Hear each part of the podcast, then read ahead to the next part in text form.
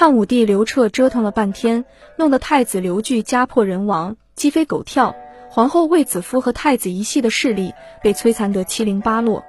刘彻死之前，对修理太子似有忏悔，发表了罪己诏，对若干历史问题做了轻描淡写的决议，也省得后来的人瞎忙活。但是他没有为太子彻底平反，还是把皇位传给了最小的儿子刘弗陵，并且杀了这个八岁孩子的母亲，因他担心母后专权。汉武帝刘彻选择用托孤的方式解决接班人年龄太小。不能担当皇帝重任的问题，刘彻把小皇帝和天下托付给霍光、金日低、上官桀以及桑弘羊这几个人。丞相田千秋不在顾命大臣之列，核心的人物只有霍、金，此二人何许人也？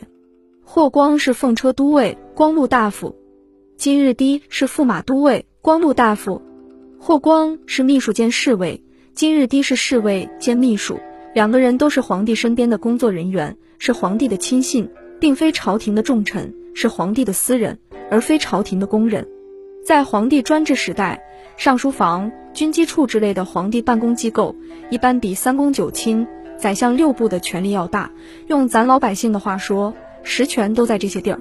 汉代最有权的是大将军，掌握军权，兼领尚书事、皇帝办公厅主任，掌握中书住处及人事等权力。霍光同志在刘彻死后就是担任这样的职务，里外一把抓。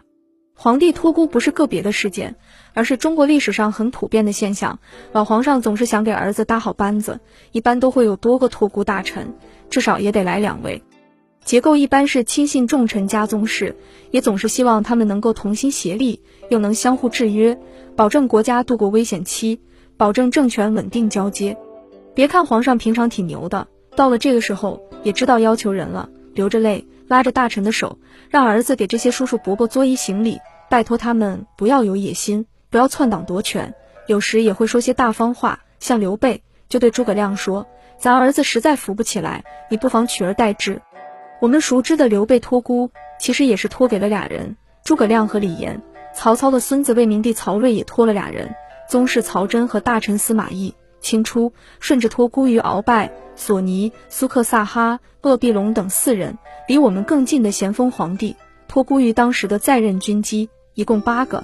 但是，这些我们熟知的托孤，后来都有一个共同的特点，就是在权力交给小皇帝之前，托孤大臣们要么一人独大，其他皆成为附庸；要么干脆闹分裂、搞斗争，直到动刀动枪、下大雨、喝开水。反正前任皇上精心安排的相互制约的局面很难形成，集体保驾的设计总要落空。为什么呢？